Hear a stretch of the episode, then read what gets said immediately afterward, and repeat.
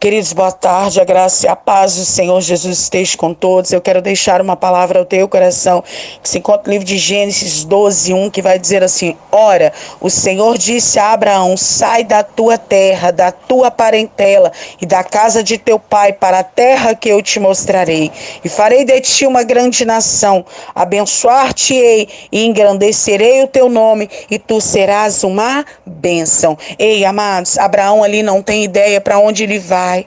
Abraão não tem ideia do que ele vai fazer, do que vai acontecer, mas Deus está dizendo: primeiro me obedece, depois vai para onde eu estou te mostrando, e no caminho ele vai começar a revelar algumas coisas que vai acontecer. Então entenda, tem coisa que Deus só vai revelar no caminho.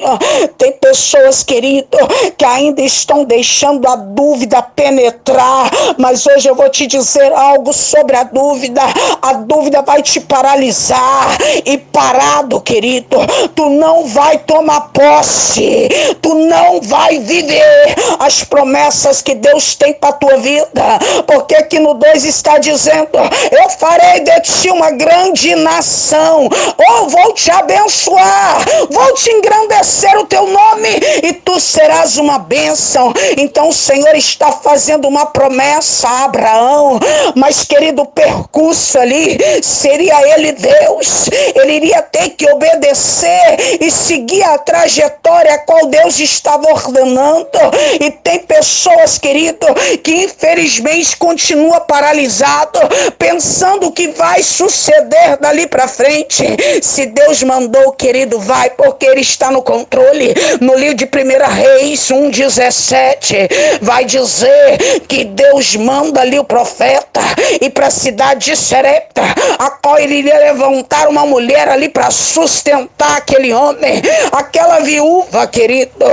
Aquele profeta não sabia, mas aquela mulher só tinha um punhado de farinha numa panela e um pouco de azeite, a qual ele iria fazer ali para ela e para o filho comer, para depois eles morrer. Ei!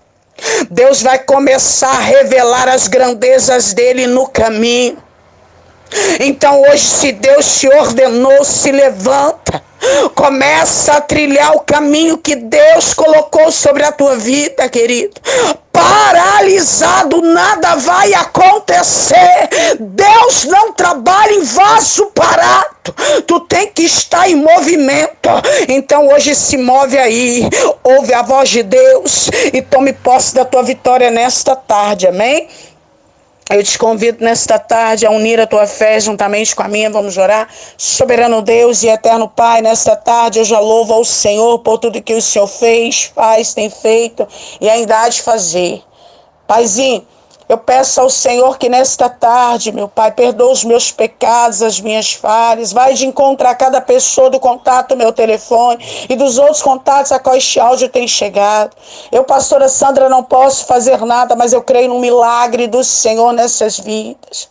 Meu Pai, eu não sei como se encontra esta casa, como se encontra esta família, mas eu creio que só está enviando o socorro do Senhor aí. Meu pai, assim como o Senhor enviou aquele profeta na casa daquela viúva, para que o milagre do Senhor acontecesse ali, eu creio que o Senhor hoje está enviando exército de anjos aí dentro desta casa, para mover, Senhor, as águas a respeito deste casamento, a respeito destes filhos. Senhor, vai entrando hoje, restitui casamento, liberta filhos, filhas, esposo, esposa. Senhor, vai entrando nas finanças finança. Meu pai vai entrando agora na área da saúde, onde tem pessoa enferma, hospitalizada.